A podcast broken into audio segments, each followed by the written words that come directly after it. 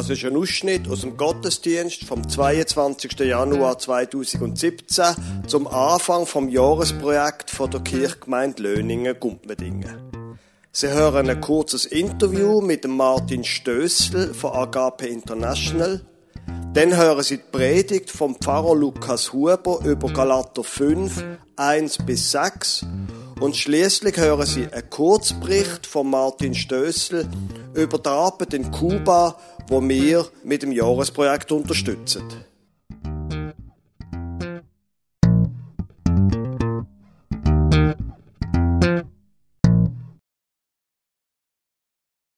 Vielleicht nimmt Sie überhaupt Wunder, wer wir hier haben. Darum habe ich gedacht, Herr Stössel, können Sie doch mal bitte führen, ein paar Worte ähm, zu Ihnen, von, von wo kommen Sie zum Beispiel?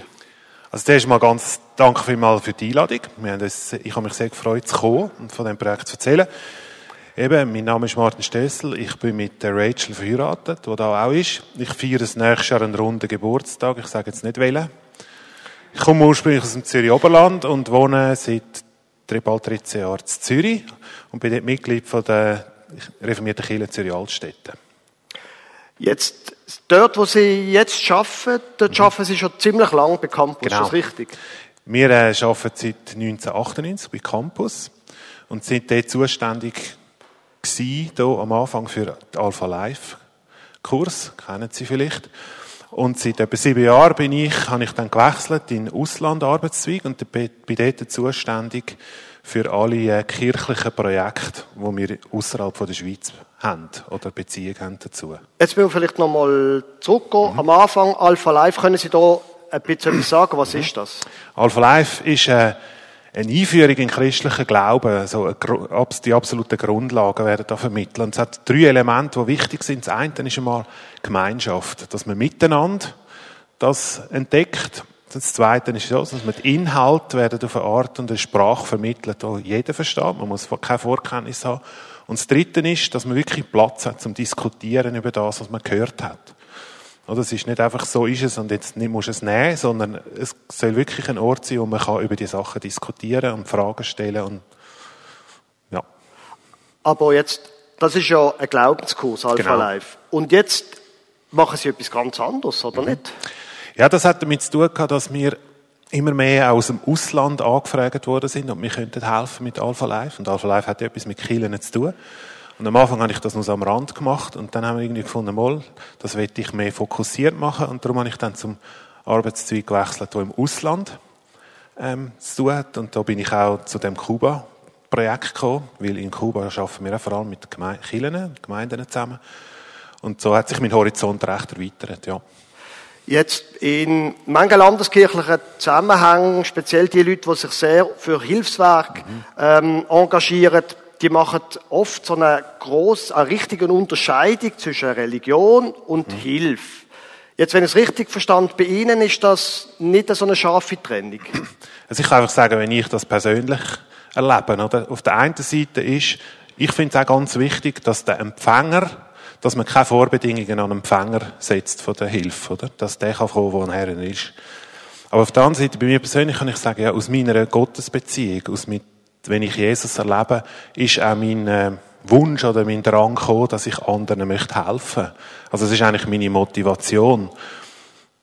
Und ich merke jetzt gerade zum Beispiel in Kuba auf dieser Reise bin ich mit Situationen konfrontiert worden, die mich emotional total überfordert haben, oder? Und wenn ich dort nicht irgendwie einen Ort hätte, wo ich das kann verarbeiten mit Gott zusammen, oder? Dann hätte ich, wäre ich am Schluss selber deprimiert, oder? Also ich merke, für mich mein Glaube und meine Gottesbeziehung ist, ist das Fundament dafür, dass ich kann mich sozial engagieren. Jetzt, das ist ja in dem Fall eben ein sehr ein, äh, quasi ein kirchliches Werk, wo man stark mit Kirchen zusammen schafft. In Kuba gibt's denn da, haben Sie den Eindruck gemacht, es ist ein Unterschied, ob man jetzt da mit Kirchen zusammen schafft oder sonst in Kuba würde helfen? Also wir haben schon Unterschiede erlebt jetzt auf dieser Reise, oder? Wenn man mit Pastoren Kirchen zusammenarbeitet, dann hat man den Vorteil, dass man lokal sehr vernetzt ist. Die Pastoren, die sind immer vor Ort und haben dort ihre Gemeinde und ihre Leute. Also man hat sehr guten Kontakt zu, wirklich zu den Leuten. Und ich habe gemerkt, durch ihren Glauben also sie, sie haben ein, ein grosses Herz für die Menschen. Und darum sind sie auch noch dort, oder? Also im Hurricane-Gebiet, wo wir sind, also verzichten noch mehr, die sind dort geblieben und kümmern sich um ihre Leute, oder? Den Staat habe ich nirgends mehr gesehen. Die sind nicht mehr, also ja, ich weiß auch nicht, wo, also sie sind einfach nicht sichtbar gewesen. Aber Pastoren, die haben sich um ihre Leute gekümmert. Und das Zweite ist, was wir halt einfach erleben, durch ihre Ethik und ihre christliche Glaubenshaltung sind sie weniger auf Korruption anfällig. Also das Geld kommt eher dort an, was her sollte. Ich sage nicht, sie sind nicht, sie sind immun, aber viel weniger anfällig auf Korruption. Und das merke ich, das hilft uns auch und das gibt eine Vertrauensbeziehung zu diesen Leuten. Das ist ja spannend. Ja. Gut, wir werden später im Gottesdienst noch mehr hören. Danke schon vielmals für den Eindruck, Martin Stössel. Der Predigtext, den ich ausgesucht habe für den heutigen Gottesdienst, steht im Galater 5, Vers 1 bis 6. Da schreibt der Paulus, zur Freiheit hat uns Christus befreit. So steht nun fest und lasst euch nicht wieder das Joch der Knechtschaft auflegen. Siehe, ich, Paulus, sage euch, wenn ihr euch beschneiden lasst, so wird euch Christus nichts nützen. Ich bezeuge abermals einem jeden, der sich beschneiden lässt, dass er das ganze Gesetz zu tun schuldig ist. Ihr habt Christus verloren, die ihr durch das Gesetz gerecht werden wollt. Aus der Gnade seid ihr herausgefallen. Denn wir warten im Geist durch den Glauben auf die Gerechtigkeit, auf die wir hoffen. Denn in Christus Jesus gilt weder Beschneidung noch unbeschnitten sein etwas, sondern der Glaube, der durch die Liebe tätig ist.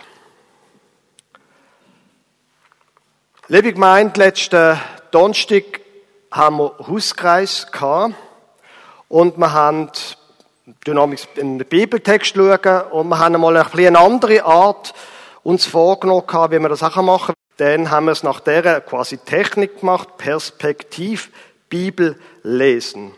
Da geht es darum, dass man wie eine Art Rolle verteilt für Diskussion. Eine von den Menschen oder eine von denen, die dabei sind, müssen Fakten und Informationen in dieser Diskussion zur Geltung bringen. Jemand hat die Rolle gehabt, alles, was negativ auffällt, das zur Sprache zu bringen. Jemand, was positiv ihm aufgefallen ist. Und jemand hat die Rolle gehabt, alle Ideen, alle Handlungsimpulse zur Sprache zu bringen, wo ihm in dem Text auffallen. Und ich habe gedacht, wenn wir das schon gemacht haben in dem Hauskreis, dann spiele ich Ihnen das gerade mal vor. Da also, wo sich um die Fakten kümmert, da sagt, gut, also, das ist ein Brief geschrieben an die Galater vom Paulus. Galatien ist die heutige Gegend um Ankara, also in Türkei. Die Leute, die dort gewohnt haben, das sind ursprünglich Kelten gewesen. Schon lange haben sie jetzt allerdings zu dieser Zeit zum Römischen Reich gehört. Das sind Leute gewesen, die nichts mit dem Judentum zu tun haben. Ursprünglich. Es hat da wahrscheinlich Juden gegeben, wie überall im ganzen Römischen Reich. Aber kulturell haben die Galater nichts mit dem Judentum zu tun gehabt. Das Judentum ist ihnen wahrscheinlich so fremd gewesen, wie uns die Bilder von den ganz orthodoxen Juden fremd sind, wo mit ihren Mänteln, mit ihren schwarzen, mit ihrem schwarzen Hut, dem typischen, mit den Schläfenlocken, manche mit Strümpf rumlaufen. Das ist ganz offensichtlich, schon vom Äußerlichen, eine fremde Kultur. Vielleicht heute wie Frauen mit Kopftüchern oder mit einer Ganzkörperverschleierung. Also, so fremd ist Judentum für die Menschen in Galatien gewesen. Zu diesen Leuten nach Galatien ist jetzt also der Paulus gekommen. Er schreibt ja da, schon ein paar Jahre vorher, ist er dort nach Galatien gekommen und hat von Jesus predigt. Er hat den Leuten gesagt, Hört mal rasch. Ihr habt da so Dutzende oder Hunderte von Göttern. Eure Götter, die taugen nicht. Eure Götter nützen nicht, helfen nicht. Nehmt meine. Mein Gott, mein Gott, das ist Jesus. Der Jesus, der hat Freiheit gebracht vor der Angst vor Gott. Er hat Gott präsentiert als ein Vater. Ihm kann man vertrauen. Er gibt euch seine Liebe aus reiner Gnade. Nicht etwa, weil ihr sie euch erarbeitet habt, sondern aus Gnade. Ihm kann man danken, ihn kann man mit gutem Gefühl anbeten. Im Moment rasch meine Rolle ist hier sachlich zu bleiben. Auf jeden Fall sagt der Paulus, eure Götter taugen nicht, nehmt meine. Manche von diesen Leuten haben sich überzeugen lassen. Es haben sich Gemeinden gebildet, verschiedene christliche Gemeinden. Und dann ist das passiert, wo der Auslöser war für diesen Brief. Es sind nämlich in die Gemeinden Judenchristen gekommen. Also Menschen aus der jüdischen Welt, wo auch an den Jesus haben glauben, wo sich zu ihm, für ihn entschieden haben, für den Jesus, wo aber eben tief verwurzelt sind in der jüdischen Kultur. Und die Judenchristen sind nach Galatien gekommen und haben gesagt, Moment, was macht ihr da? Jesus, dem, wo ihr da nachfolgt, das ist ein Jod im Fall. Er ist beschnitten gesehen. Das ist Zeichen von der Zugehörigkeit zum Gott vom Alten Testament. Vielleicht ein Wort zu der Beschneidung. Ähm, man schneidet dort bei einem im Normalfall acht Tage alten Bub die Vorhaut von seinem Penis ab. Das hat einfach, muss man heute vielleicht sagen, überhaupt nichts zu tun mit der Beschneidung von Frauen, was eine Barbarität und Körperverletzung ist. Juden tun sich heute noch, tun ihre Buben beschneiden. Jesus haben die Judenchristen gesagt, Jesus ist ein Jod er hat das Speisgebot eingehalten, es sind übrigens nur 613 Gebote. Das sollte also nicht so eine Sache sein. Der Paulus, der hat das gehört, dass die Judenchristen gekommen sind. Und er kämpft jetzt um die Leute. Macht's nicht, sagt er. Lönnt euch nicht beschneiden. Im Vers 3. Ich bezeuge abermals einem jeden, der sich beschneiden lässt, dass er das ganze Gesetz zu tun schuldig ist. Und im Vers 4, ihr habt Christus verloren, die ihr durch das Gesetz gerecht werden wollt, aus der Gnade seid ihr herausgefallen. Es geht also rein sachlich gesehen um nichts anderes als um die Freiheit. Lönnt euch nicht einschränken. Eure Glaube ist euch geschenkt worden aus Gnade. Und ja, der Glaube an den Christus, der bedeutet Glaube, der durch die Liebe tätig ist, wie es hier im Vers 6 bedeutet. Der Christus, der wirkt zum Guten, er befreit, er gibt Liebe und das alles führt dazu, dass das ausstrahlt aus uns raus über zu anderen Menschen. Ja schon, hat der gesagt, wo die Rolle hatte, die negativen Gefühle speziell wahrzunehmen. Schon, aber wenn man den Text so durchliest, dann macht mir der Text nicht so richtig glücklich. Also ich, ich verstand, dass die Galater Mühe haben, dem Paulus zu folgen. Da gibt es gerade mehrere Gründe, hat er gesagt, wo die negativen Gefühle zum Ausdruck sollen bringen da gibt's mehrere Gründe. Das erste, zur Freiheit hat uns Christus befreit. Das ist doch eine tautologische Aussage. Das ist doch ein Pleonasmus. Das ist ja, wie wenn man redet von einer runden Kugel. Eine Kugel ist rund. Das ist Definition. Zur Freiheit hat euch Christus befreit. Das ist doch eine völlig sinnlose Aussage. So was denn sonst? Aber dann fangen ja das Problem erst an. Loset mir zu. Dann fängt Probleme an. Haben ja den Text genau gelesen? Freiheit. Freiheit. Was soll das bedeuten? das Joch von der Knechtschaft, das ist doch reine Polemik. Da macht er doch nur die anderen, aber auch Donald Trump hat so etwas können sagen. Überhaupt. Die negative Haltung anderen Menschen gegenüber. Im Vers 2. Siehe, ich, Paulus, sage euch, wenn ihr euch beschneiden lasst, so wird euch Christus nichts nützen. Ja, wie sollen wir denn leben? Ist es nicht besser, wir haben klare Regeln, wo man klar weiß, das und das müssen wir tun. Dann weiß man, was man zu tun hat. Dann ist Klarheit da. Klar, hat er dann weiter gesagt quasi, das Thema Beschneidung von Buben, das ist heute nicht mehr so ein Thema, immer nicht bei uns im Klecki. Aber klare Regeln haben, speziell bei Buben oder Mädchen, das ist doch einfach nötig. Stell dir das mal vor, eine Familie ohne klare Regeln, das geht ja nur ein Chaos. Und dann der Vers 5. Denn wir warten im Geist durch den Glauben auf die Gerechtigkeit, auf die wir hoffen. Der Glaube, die Hoffnung, was ist denn das für ein Ausdruck? Das ist doch der Ausdruck, dass eben alles sehr unsicher ist. Und in sehr unsicheren Zeiten, da brauchen wir eben Sicherheit. Das ist doch das, was wir brauchen. Nicht mehr Freiheit, sondern Klarheit und Sicherheit. Das brauchen wir doch. Und zum Schluss, da mit dem positiven Gefühl will ich schon unterbrechen. Zum Schluss, das mit dem Glauben, wo durch die Liebe tätig ist.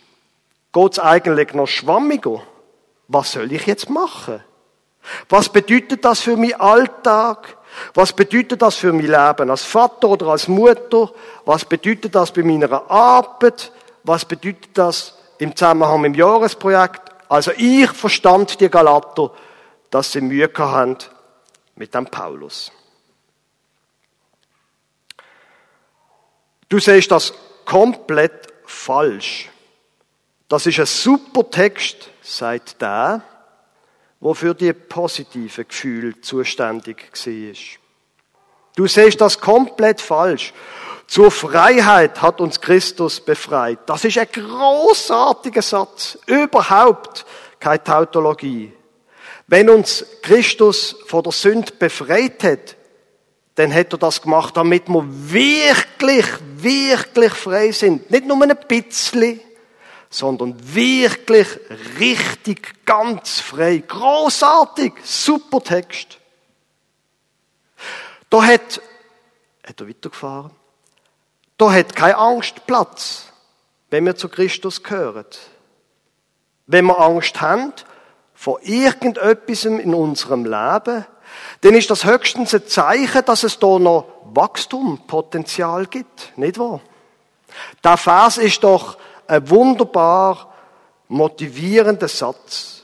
Wenn du Angst hast vor irgendetwas, dann nimmst du den Text führen, dann liest das, dass uns Jesus, dass uns Christus zur Freiheit befreit hat, und dann denkst du einfach dran, Freiheit, um das geht's, die Angst muss weichen.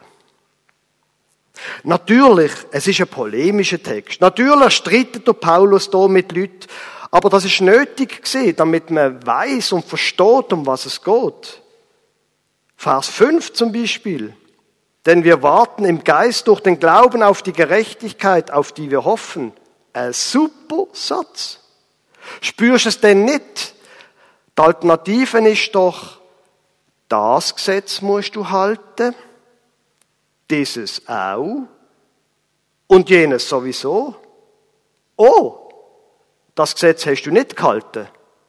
Pech für dich.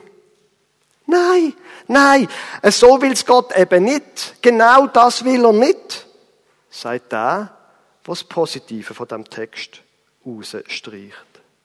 Da ist der Weg gegen vorne, ist offen. Gerechtigkeit von Gott, die musst du dir nicht erarbeiten, sie ist dir geschenkt und du wachst in der Freiheit, in der Offenheit. Das ist keine fromme Hoffnung. Es ist eine kräftige Zukunft. Und dann, der Vers 6. Der Glaube, wo durch die Liebe tätig ist, großartig. Da gibt's nicht 613 Gebote, wo du alle genau musst befolgen und wehe, du verstoßest gegen eins. Da gibt's nur der Glaube, wo aus sich selber aus Liebe bewirkt und dann tätig wird. Weißt, sagt der, wo die positiven Gefühle rausstreicht.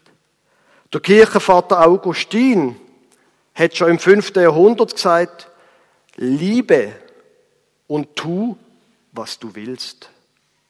Du musst nur lieben, dann wird automatisch klar, was du musst tun. Natürlich, es ist ein Text für Erwachsene. Natürlich braucht es in der Kindererziehung Regeln. Wer würde das abstritten? Der Paulus übrigens tut ja an anderer Stelle davon reden, dass das Gesetz gut gewesen in der Kindheit. Aber jetzt sind wir eben erwachsen worden und frei, weil uns Christus befreit hat. Checkst du es nicht? Du musst nicht tun und tun und tun.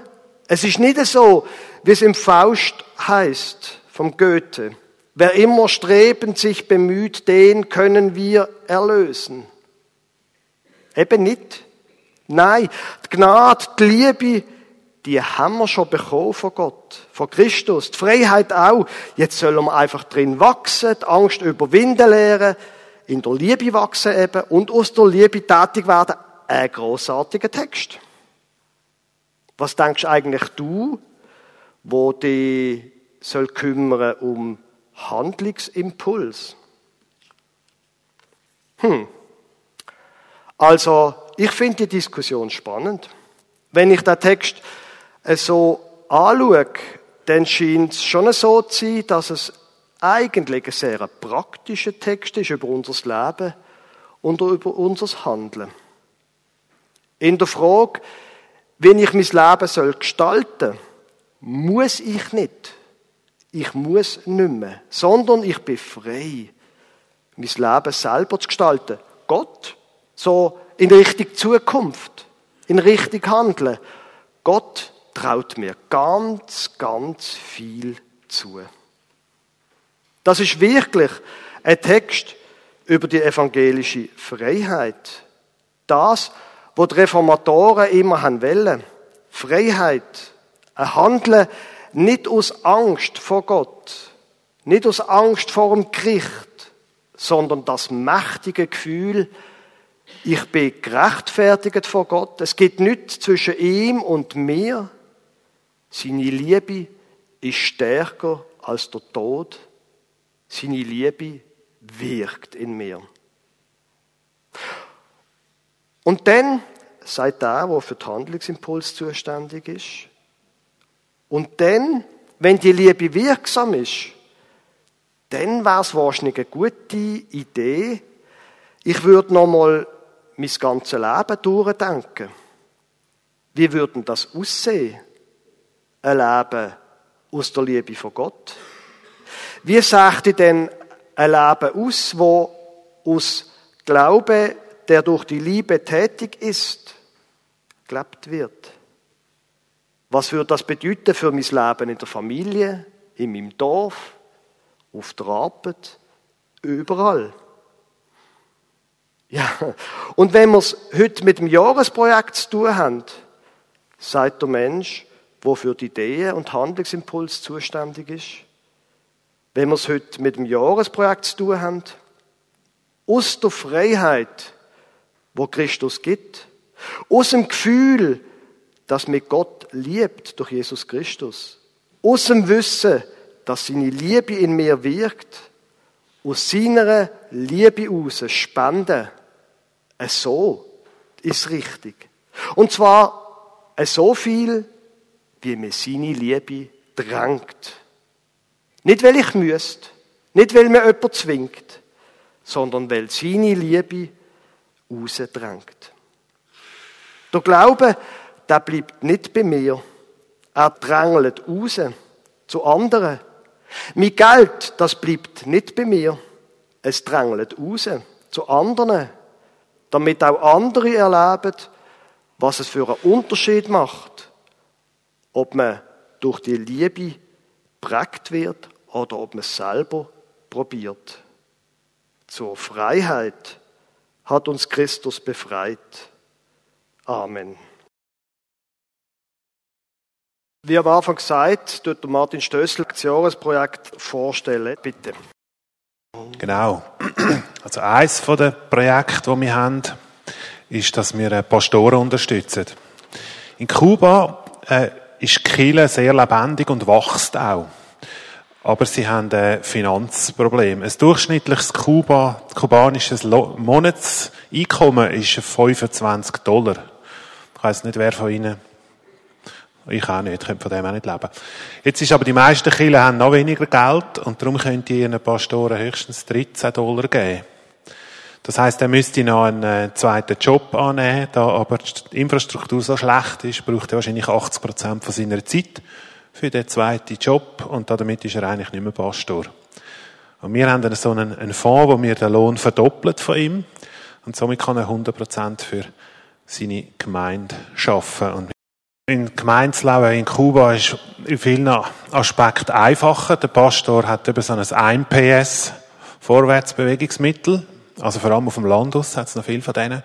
Und Kielen bestehen meistens nur aus dem Dach. Jetzt, ein Vorteil hat Kuba und gerade beim jetzigen Wetter finde ich das eigentlich noch relativ attraktiv. Die Temperatur steigt nie unter 20 Grad.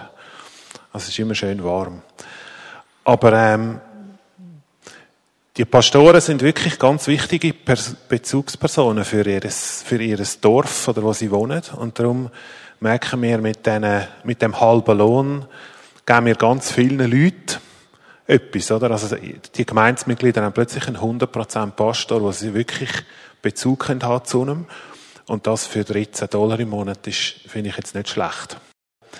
Ähm, und äh, einfach danke für Ihr Interesse und für Ihre Unterstützung. Und äh, die Unterstützung für die Pastoren. Es ist wirklich, äh, sie sind sehr dankbar für was wir da bringen.